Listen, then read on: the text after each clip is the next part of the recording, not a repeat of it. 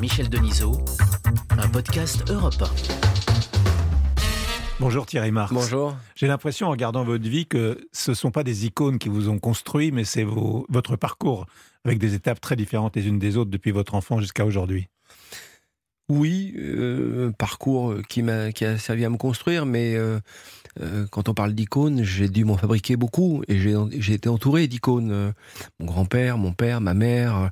Votre grand-père, Marcel Marx. Ouais, Marcel Marx, c'était une personnalité incroyable. Ma mère était aussi une personnalité très très forte, peu bavarde, mais mais très forte. Donc j'ai fabriqué des, j'avais ces icônes-là et puis quand j'avais besoin de sortir la tête de l'eau un peu plus durablement, je me fabriquais des icônes. Et moi, ma première icône, ça a été peut-être l'histoire de Miyamoto Musashi que, je lisais, relisais, que je fantasmais. À quel moment de votre vie? Oh, ça, c'est, 13-14 ans, où, là, le, côté samouraï solitaire, euh, je, vais aller vers cet univers fantasmé de, de ce bonhomme du XVIIe siècle que je connais absolument pas et que j'imagine avoir une vie euh, formidable. Je suis pas sûr que ça ait été totalement vrai, mais j'ai eu besoin de cette icône-là aussi pour, euh, pour solidifier un petit peu, me solidifier dans un univers qui était entre l'ordre et le désordre quand même. Et à cette époque-là, en même temps, vous vendiez Pif le chien le dimanche avec votre grand-père.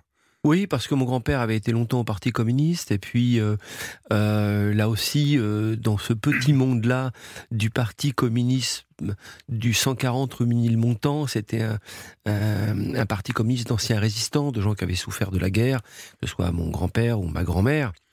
Et il y avait une espèce de de, de, loyauté, de chemin de loyauté chez ces gens-là qui était extrêmement fort et ça me fascinait quand même. Donc euh, ma, contribution à l'époque politique était de vendre pif le chien, enfin d'attirer le gamin pour vendre pif le chien et euh, les, les, adultes se chargeaient de vendre l'humain aux, de vendre l'humain aux adultes quoi. C'était c'était assez marrant. À Ménilmontant, vous avez passé votre enfance, là vous avez voyagé à travers le monde en fait. Ah, Ménilmontant, oui, c'était une, une vie extraordinaire parce que j'ai adoré, j'aime encore Ménilmontant. D'ailleurs, j'ai construit ma première école. Mais euh, Ménilmontant, c'était le quartier de la diversité. Et euh, cette diversité, quand elle s'engueulait, c'était à cause des jeux de dominos, mais c'était pas pour euh, d'autres formes, mmh. qu'elles soient politiques ou autres. Donc c'était un quartier où j'ai vu arriver la planète entière, euh, du Maghreb, euh, de l'Asie du Sud-Est à la à l'Afrique subsaharienne. J'ai tout vu arriver à, à Belleville. Ce sont des inspirations qui vous ont été utiles ensuite dans votre cuisine? Ah oui, complètement. L'inspiration de la diversité est une inspiration forte et euh, je n'ai jamais eu peur de la diversité. Elle nous, elle nous construisait, elle nous, elle nous colorait, elle nous renforçait. Donc c'est la, la diversité Belleville-Ménilmontant dans l'ancien quartier des Apaches. C'était pour nous, euh, voilà, les fortifs, tout ça. C'était, c'est cette diversité-là. Moi, je la revendique et je la trouve euh, formidable. Il y a un boulanger qui s'appelle Bernard Ganacho, c'est ça? Ouais. Ouais, ben c'est pas une idole, mais c'est pas une icône, mais ah c'était une icône, si, parce que c'était l'icône du quartier. C'est un monsieur qui, qui cassait les codes. Hein. Il avait euh, il avait une boulangerie et il n'acceptait pas le, la tarification du pain. Donc il faisait un pain extraordinaire qui vendait euh, euh, un, un, petit peu différemment des autres. Il rentrait pas dans le mainstream et il faisait une baguette Ghana qui était sublime. Madame Ganacho était magnifique et on passait notre temps à regarder ce four, cette espèce de bouche énorme qui était là où on regardait les les pains et entrer et sortir transformé. dans c'était, et un monsieur, euh, c'était un monsieur, mais c'était un caractère en même temps. Donc, quand il se mettait sur le bas de la porte, on détalait parce que le type nous impressionnait quand même un peu avec sa pelle à four. Là, c'est un type formidable. Vous avez continué toute votre vie après, quand vous êtes devenu euh, cuisinier, à fabriquer votre propre pain. Vous dites que la boulangerie, c'est rassurant. Oui, la boulangerie c'est rassurant parce que ça vous impose un geste, euh, un geste parfait et avec peu d'ingrédients.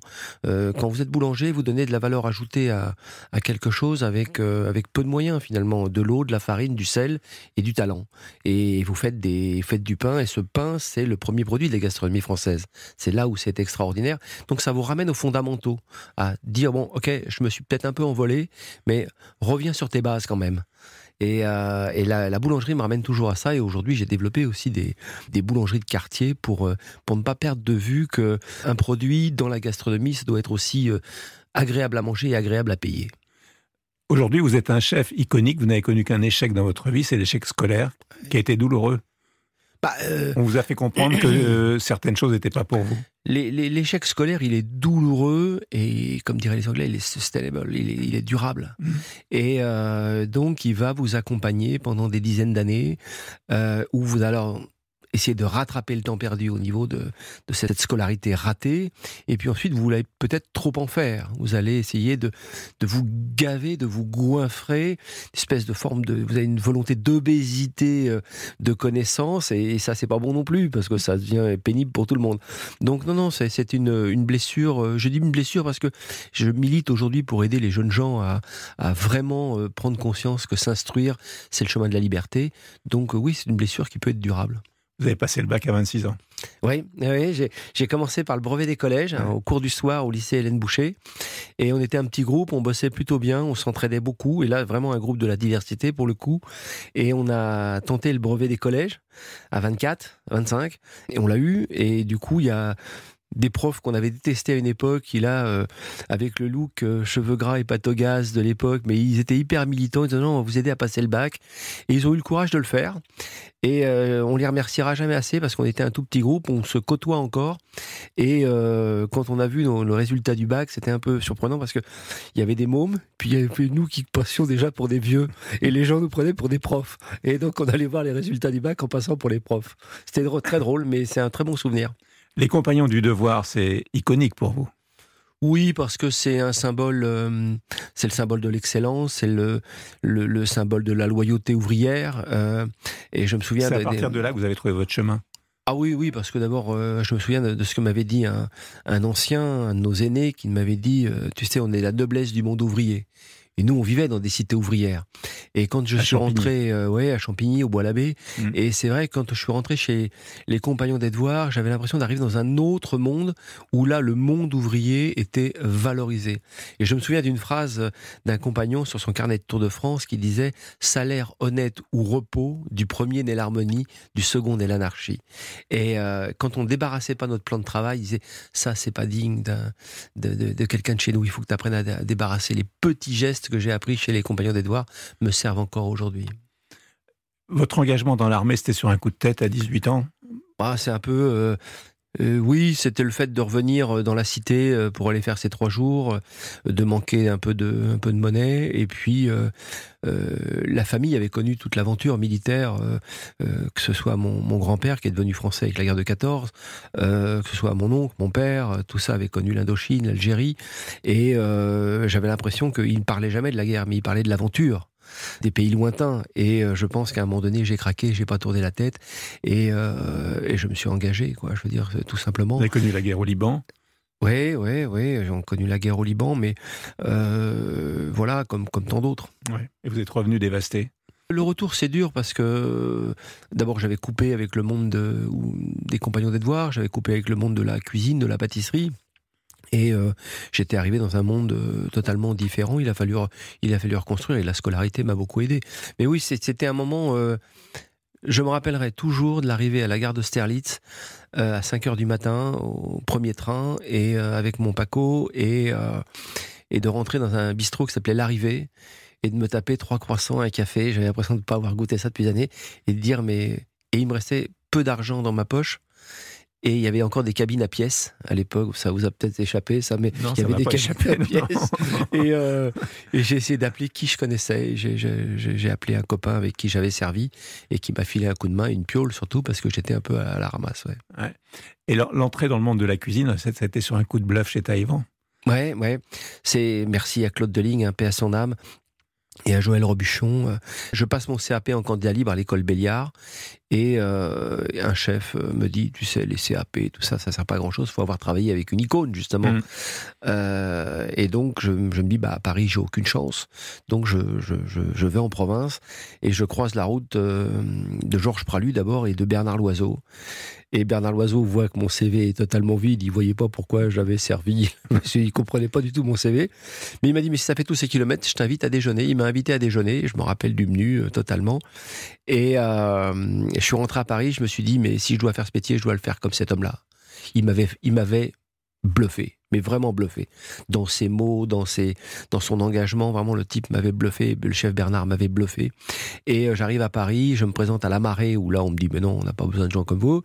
Et euh, j'arrive chez Taïwan, je me présente, je vois Claude Deligne, je lui dis, voilà, je cherche une place de commis. Et il me dit, tu arrives d'où? J'ai dit chez Bernard Loiseau. je sais pas s'il a pas vérifié ou s'il avait vraiment besoin de quelqu'un pour le lendemain. Au pire des cas, Parfois, il, vaut mieux faire des phrases courtes. Des fois, il vaut mieux faire sujet verbe complément, ça suffit. et euh, il a accepté sujet verbe complément et je lui dois d'avoir croisé la route de grands chefs euh, comme Jacques Maximin, comme Joël Robuchon, comme Alain Chapelle. Euh, il m'a fait croiser ces personnalités-là et sans lui, il n'y aurait pas eu d'histoire, il n'y aurait pas eu mon histoire en cuisine parce que je suis rentré un peu par effraction quand même, faut bien l'avouer. Euh, vos, icônes dans le monde de la cuisine Vous en oh, cité des noms, il y en a euh, d'autres. Je, viens de citer euh, Claude Deligne, il évidemment Claude Deligne, je le redis, Joël Robuchon, Jacques Maximin. J'ai eu entrevu Alain Chapelle et j'avais été bluffé par le, par le personnage, mais il y a aussi Olivier Rollinger, Michel Brasse, Pierre Gagnère. Qu'est-ce qu'ils ont de particulier? Ils ont de l'audace. Ils ont, ils ont écrit une cuisine, ils ont laissé une empreinte, ils ont une empreinte de cuisine. Euh, Aujourd'hui, on a, on consomme des chefs, on consomme un peu moins de cuisine. Et euh, je pense que ce sont des personnalités qui ont construit des choses durablement et, euh, ont bousculé des certitudes et se sont appropriés un style de cuisine. Et ce sont véritablement des auteurs. Et euh, quand on, goûte la cuisine de, euh, de, de Pierre Gagnère ou qu'on goûte la cuisine de de Jacques Maximin, on ferme les yeux, on dit non mais ça c'est du Jacques Maximin ou c'est du Pierre Gagnère. Et c'est ce que ce que j'aime, c'est ces personnalités-là, ces icônes-là de la de la gastronomie. Il y a une, une signature, une empreinte comme celle de Paul Bocuse d'ailleurs, hein, qui était dans un classicisme, mais euh, quand on croisait le, le, le chef Paul, c'était un homme d'une modernité absolue on l'a oublié, mais on dit non, non c'est le bar en croûte. Non, non, pas du tout. C'est un homme d'une modernité absolue et un chef d'entreprise visionnaire et qui avait fait pour apprendre. Euh, non, ce sont vraiment des icônes de cette gastronomie que j'aime. Alors évidemment, aujourd'hui, bah, le, numérique euh, a imposé autre chose, mais euh, c'était de la cuisine d'homme à homme. C'est-à-dire Et je dis au sens large du terme. quoi le numérique dans la cuisine bah, Le numérique dans la cuisine, il a amené euh, une consommation beaucoup plus rapide euh, d'une certaine cuisine qu'on croit évoluer mais qui n'évolue pas. Pas beaucoup en tout mm. cas, et puis euh, des hybridations et surtout une, je dirais une, un rythme de chef de plus en plus fort. C'est-à-dire que quand vous prenez les chefs qui arrivent maintenant sur le marché, tous les six mois en gros, il y en a une dizaine ou une quinzaine qui euh, revendiquent un style de cuisine. Alors, on va voir si cela c'est durable. Ça, c'est une interrogation que, que, je vais essayer de, de, voir. Mais en tout cas, c'est comme ça. Or qu'à mon époque, on se construisait plus. C'est toujours votre époque. Hein. Oui, c'est toujours mon époque. Mais euh, euh c'est euh, on a on avait ce sentiment qu'il fallait quand même construire des bases pour pouvoir élever. Aujourd'hui, on avait cette pyramide de Maslow. On a mmh. toujours l'impression, apprends tes bases, euh, fais ce qui est nécessaire de faire, fais ce qui est utile de faire, et tu auras du plaisir. Maintenant, on a une autre hum, approche de ce métier. On a retourné la pyramide et on se dit, je prends d'abord ce qui est plaisant, et si j'ai besoin de compétences, j'irai les chercher. Et c'est ça qui est un petit peu euh, aujourd'hui de fort de constater. J'en fais pas une, une aigreur ou une, nostalgie mal placée. Euh, pour moi, ça n'aurait aucun sens. Mais c'est de constater aujourd'hui qu'on consomme plus des chefs qu'une signature de cuisine parce que de temps en temps, je fais comme mes confrères. Je regarde sur Instagram et je me dis, mais tout se ressemble finalement, euh, tout finit par avoir les mêmes saveurs. Il suffit qu'il y ait une tendance qui soit lancée pour que quelqu'un qui ait beaucoup de talent fasse des fruits en gâteau, et j'adore Cédric Grolet, son travail pour que vous voyez 80 euh, photos dans la même journée de, de, trucs un peu remixés de cela. Donc, euh, euh, or qu'il y avait des caractères, il y a des caractères dans ce métier qui sont un peu plus durables et qui créent des empreintes, à mon avis, beaucoup plus durables. Vous êtes un pratiquant de sport, vous avez fait le judo, du judo très tôt, vous, faites vous êtes quatrième dan de Jiu-Jitsu, je crois. Oui. vous, êtes, vous avez séjourné au Japon, ça, tout ça se tient un petit peu. vous faites pratiquer parfois les arts martiaux aux gens qui travaillent avec vous. Est-ce que dans ce domaine, vous avez des icônes? Ah, dans le judo, le premier à m'avoir fait rêver, ça a été euh, Jean-Paul Coche. Euh, je crois qu'il me ferait rêver encore aujourd'hui parce que je le trouve en condition physique absolue. Euh, et puis évidemment, il y a eu Thierry Ray, tous ces judokas d'exception qui me fascinent encore. Mais le premier à m'avoir fasciné, c'est les Jeux de Munich avec euh, avec Jean-Paul Coche. Euh, je, me, je, me suis dit, il est hors norme, il est d'une rapidité absolue et, il venait pour en découdre. Enfin, vraiment, mmh. c'était des. Il y a, il y a eu des Roger Vachon, il y a que, que j'aime beaucoup. il, y avait Angelo Parisi. Moi, Angelo Parisi, c'est un monsieur que je côtoie encore, que je vois de temps en temps et, et qui me fascine. Évidemment, Jean-Luc Rouget et d'autres. Non, le, le judo français euh, nous a fait rêver. Et puis, j'avais pas les moyens de faire un autre sport japonais. Donc ma maman euh, m'avait offert un kimono de judo euh, très très beau d'ailleurs, et je m'en souviens très très bien. Et donc pour moi, je voulais faire un sport japonais. Et je me suis ancré dans cette culture du, de l'art martial. Euh, et aujourd'hui, le judo, oui, le jujitsu, oui, et l'escrime au sabre, oui, ça me passionne toujours. C'est de là que vous avez tiré le titre de votre dernier livre, Si tu ne combats pas, tu as déjà perdu? Oui, enfin, surtout la, phrase de Bertolt Brecht, c'est vrai que si, euh, si à un moment donné on regarde pas la vie en face et qu'on n'affronte pas ce qu'il y a à affronter, euh, il se passera rien et on va sur le reculoir. Donc je pense qu'il faut accepter les combats euh, euh, comme ils sont, droit dans les yeux, et puis de se dire bon bah de toute façon, j'aime bien cette stratégie de la libellule, jamais reculer. On, on a un projet. L'escargot aussi ne recule jamais. L'escargot ne recule jamais, mais je, je, trouvais que la méta... l'escargot me fait souvent penser à la gastronomie, une espèce de gastéropode qui se traîne sur son ventre. Et je trouvais que la libellule me donnait un peu plus de d'élégance. C'est plus, plus joli, oui. mais, euh, mais j'aime bien cette idée du, du, du, combat parce que sinon il y a, on se laisse assigner à un quartier, à une extraction sociale, euh, à une image qu'on a de vous, or que c'est pas du tout ce, le principe de liberté. Donc le principe de liberté est de dire il faut, il faut mener les combats qu'il faut mener et les combats qu'on croit justes. Vous consacrez beaucoup de temps à la recherche. Actuellement, vous êtes sur une recherche très particulière, euh, c'est-à-dire la nourriture dans l'espace pour Thomas Pesquet. Oui, alors oui, on, a, on travaille beaucoup. Ça fait le deuxième voyage que nous, nous, nous réalisons des, des, produits pour Thomas Pesquet et, et, on remercie à chaque fois Thomas de faire confiance au campus de Paris-Saclay euh, qui nous donne une véritable visibilité au CEFIC, au Centre français d'innovation culinaire, qui est l'alimentation de demain. Hein, Qu'est-ce qu'on va manger demain Et euh, donc ça nous donne un éclairage extrêmement fort et de nous ramener à l'actualité aussi parce qu'on a beaucoup parlé de masques, on a beaucoup parlé de vaccins et on a très peu parlé finalement de notre alimentation et que l'alimentation, euh, euh, eh bien le Covid a trouvé euh, sa place parce que justement on a une alimentation qui est somme toute très dégradée sur cette planète. Donc, Thomas Pesquet vit confiné, il vit alors Thomas Pesquet il nous, apprend, il nous apprend beaucoup de choses. Moi on a on a fait le vol en 0G avec Jean-François Clairvoy. Il nous avait dit vous verrez quand vous allez travailler pour l'espace, vous allez apprendre énormément de choses pour la planète. Et quand on regarde Thomas, sa, sa façon de vivre quand il est dans l'espace, ben, il est confiné, il est en surpopulation, il faut qu'il fasse très attention à ses déchets donc, et à son alimentation. Donc il y a, tout un, tas de choses qui effectivement nous permettent d'entrevoir les recherches à mener urgemment sur cette planète, notamment un des premiers rapports que nous avait donné Thomas Pesquet, c'est le stress hydrique on se dit quelle gastronomie pour 2050, mais sur quelle planète? Parce que sur cette planète, il y a un stress hydrique en 2050, et que si on continue à, faire de la déforestation comme nous le faisons, à entretenir cette déforestation pour faire de la protéine animale, eh bien il y aura un vrai souci euh, avec notre alimentation sur cette planète. Donc tout ce que peut nous rapporter Thomas Pesquet en termes d'observation nous sert dans l'application de recherche pour l'alimentation de demain. Est-ce que, pour terminer, vous pouvez me donner un menu de, dans l'espace, si on part demain dans l'espace? Oui, alors je vais vous donner un menu de comfort food hein, euh, euh, de Thomas Pesquet. On va commencer par une pomme de terre euh, confite avec des cèpes, ce qui est très dur d'envoyer des cèpes dans l'espace. ensuite, on a un bœuf cuisson de 7 heures au vin rouge, or qu'on ne peut pas emmener d'alcool dans le vin, donc on a su désalcooliser mais garder la saveur. Un, un bœuf de basas cuisson de 7 heures.